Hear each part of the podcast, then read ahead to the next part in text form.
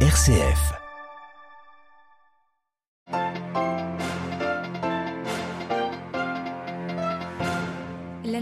En Terre Sainte, tous les regards convergeront demain soir vers Bethléem où un divin enfant est né il y a 2000 ans. En ce Noël 2022, la cité palestinienne voit le retour des pèlerins, mais le contexte sécuritaire y est toujours inquiétant. Nous irons sur place. Noël en Ukraine, une célébration difficile cette année, sans lumière ni chauffage. L'aumônier apostolique, le cardinal Krajewski, célébrera la naissance du Christ à Kiev. Nous l'entendrons. Dans l'actualité internationale, vers un possible apaisement en RDC où le M23 s'est retiré d'une province de l'Est, alors qu'un rapport de l'ONU accuse le Rwanda d'orchestrer les opérations. Timide reprise de la croissance libanaise en 2022, une légère remontée grâce à la venue de touristes et au transfert d'argent des expatriés, expliquent les autorités. Radio Vatican, le journal Delphine Allaire. Bonjour, le retour des pèlerins à Bethléem, la ville palestinienne de 30 000 habitants à 10 km de Jérusalem, affiche complet en ce week-end de Noël. La Sainte Messe de la nuit de Noël y sera célébrée demain soir en l'église Sainte-Catherine par le patriarche latin de Jérusalem. Le récit sur place de Valérie Ferron. Après deux années pendant lesquelles Bethléem a été déserté par les pèlerins et les touristes en raison de la pandémie du Covid, les hôtels affichent complet et la basilique de la Nativité accueille à nouveau des groupes venus du monde entier. Ce samedi soir, les fidèles palestiniens et étrangers assisteront à la messe de minuit en l'église Sainte-Catherine qui sera retransmise comme tous les ans à l'international par la chaîne gouvernementale palestinienne et en présence du président Abbas. À quelques mètres de la basilique sur la place de la Mangeoire, on rencontre des familles prenant la pause devant la crèche et le gigantesque sapin de Noël qui illumine le ciel tous les soirs depuis le premier dimanche de l'Avent. C'est sur cette place, entourée de restaurants et de magasins de souvenirs, que les Palestiniens, chrétiens et musulmans, aiment se rassembler pour Noël, qui localement est une fête religieuse, populaire et sociale. Et c'est depuis Bethléem que partira ce 25 décembre l'éternel message d'amour et de paix, mais aussi des prières, notamment pour la Palestine, à l'heure où la situation se détériore gravement sur le terrain, le père franciscain Ibrahim Faltas. Spirituellement, tous les chrétiens sont nés à Bethléem. Sans la paix en Palestine, il n'y a pas de paix possible dans le monde. Bethléem, Valérie Ferron, Radio Vatican. Les chefs des églises chrétiennes de Jérusalem évoquent dans leur message de Noël toutes leurs préoccupations pour les chrétiens de Terre Sainte, confrontés de plus en plus à des attaques et des profanations. Les patriarches de la ville trois fois sainte souhaitent que le message d'incarnation de la naissance du Christ soit pour eux une balise d'espoir. Ils remercient aussi les pèlerins de leur retour sur les lieux saints. Au Vatican, le pape François célébrera la messe de la Sainte Nuit de Noël demain samedi 24 décembre à 19h30 en la basilique Saint-Pierre de Rome. Dimanche 25 décembre, solennité de la Nativité du Seigneur, l'évêque de Rome prononcera son message de Noël et adressera sa traditionnelle bénédiction à la ville et au monde, Urbi et Orbi. Ce sera à midi depuis la loggia centrale de la basilique Saint-Pierre. Des célébrations à suivre en Mondovision avec commentaires en français sur les médias du Saint-Siège, savoir vaticannews.va le site ou la chaîne YouTube. Du 24 février au 24 décembre, dix mois de guerre en Ukraine déjà demain. L'aumônier apostolique, le cardinal Konrad Krajewski, passera Noël à Kiev aux côtés des Ukrainiens privés d'électricité et de chauffage. Un 24 décembre particulier, donc dix mois pile après le déclenchement de la guerre en Ukraine. Arrivé hier à Lviv, à l'ouest du pays, l'aumônier du pape a livré des milliers de vêtements thermiques et des générateurs électriques. Il s'est également attardé sur place pour apporter la bénédiction du pape François avant de reprendre la route pour la capitale ukrainienne. On l'écoute. Finalement, après trois jours de voyage, je suis arrivé à Lviv. Ça a été très difficile de passer la frontière. Il y avait une file de 25 km de camions.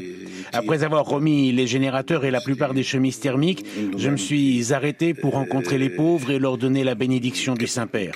Maintenant, je vais partir pour Kiev. Je vais passer Noël là où tant de personnes sont sans électricité, sans gaz et sans chauffage. Je vais leur apporter également des milliers de vêtements pour les aider à survivre en cette période de froid très difficile. Toutes les chemises thermiques offertes grâce à la générosité des gens seront distribuées avant le jour de Noël. La distribution des générateurs a déjà commencé, notamment dans les zones de guerre à Odessa, Kharkiv, en utilisant notamment dans les zones de guerre à Odessa et à Kharkiv, en utilisant les différents canaux de l'Église. i canali ecclesiastici. Des propos recueillis par Benedetta Capelli de la rédaction italienne de Radio Vatican. Dans l'actualité internationale, ce vendredi, le chef des armées limogé au Togo. Un important remaniement acté hier soir par le président Faure Gnassingbé. Pas de raison publique, mais un contexte d'insécurité croissante est lié au groupe djihadiste dans ce petit pays d'Afrique de l'Ouest. La rébellion du M23 se retire de Kipumba, cette localité sur la route de Goma à Butembo au Kivu dans l'est de la République démocratique du Congo. Les rebelles s'étaient emparés de cette ville et de sa région mi-novembre. Le M23 semble vouloir jouer la carte de l'apaisement, Xavier Sartre.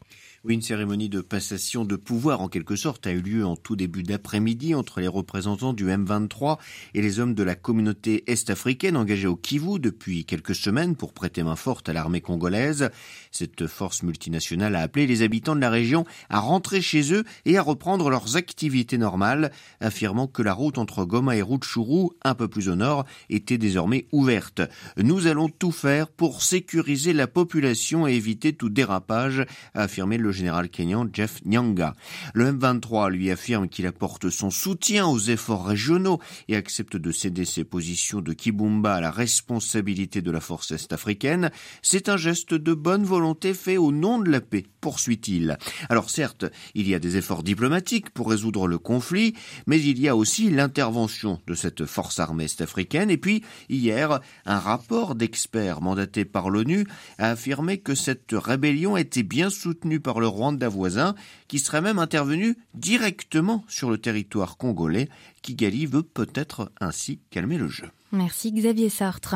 Accord de paix en Éthiopie, rebelles et gouvernements s'accordent pour créer un organe de suivi. Mécanisme acté hier à Nairobi sous médiation kenyane. Les deux parties avaient signé le 2 novembre à Pretoria en Afrique du Sud un accord pour mettre fin à deux ans de guerre dans le nord du pays qui avait fait des dizaines de milliers de morts et de déplacés humanitaires.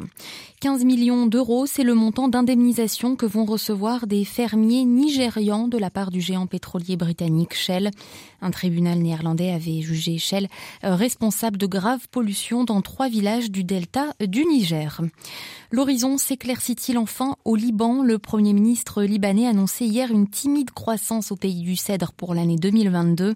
Après deux années de contraction, Najib Mikati a cependant prévenu que l'avenir du pays sera sombre s'il ne s'engage pas sur la voie des réformes. À Beyrouth, Paul Khalife. Selon la Banque mondiale, les deux dernières années ont été marquées au Liban par une sévère contraction du PIB avec moins 26% en 2020 et moins 10,5% en 2021. Le Premier ministre a annoncé une amélioration cette année avec une croissance en termes réels de près de 2%. Cependant, cette faible croissance ne repose pas sur des bases économiques solides. Elle s'explique, selon Najib Miati, par l'afflux de touristes et l'augmentation des transferts en devises des expatriés au bénéfice de leurs familles. Quoi qu'il en soit, cette amélioration ne profite pas à la majorité des Libanais, dont plus de 80% vivent sous le seuil de pauvreté selon la Banque mondiale. Ces derniers jours, la livre libanaise a enregistré des bas historiques face au dollar, contribuant à détruire davantage le pouvoir d'achat et provoquant une inflation des prix de première nécessité et du carburant. Si croissance il y a, l'écrasante majorité des Libanais ne le ressentent pas. Ils continuent de se battre pour boucler leur fin de mois et pour assurer les besoins de survie élémentaires. Najib Miati a d'ailleurs été franc dans ses propos. Le Liban, a-t-il dit, est à la croisée des chemins. Ce sera soit la reprise économique espérée, soit le sombre déclin. Paul Khalife, Beyrouth, RFI pour Radio Vatican. Le Liban, priorité diplomatique française et italienne, dans un entretien à plusieurs médias, dont un libanais ce matin, Emmanuel Macron exhorte les dirigeants du pays qui ne souhaitent pas de réforme à quitter le pouvoir. Antonio Tajani, le ministre des Affaires étrangères italien, est lui à Beyrouth pour une visite de deux jours. Il appelle les autorités libanaises à mettre en œuvre un agenda de réforme et de renouveau. Et puis, diplomatie italienne toujours, la première visite hors d'Europe de la nouvelle présidente du Conseil italien. Giorgia Meloni est en Irak aujourd'hui aux côtés des militaires italiens engagés sur place. Après sa rencontre avec les autorités euh, nationales, l'Irak plaide pour plus de coopération économique avec l'Italie.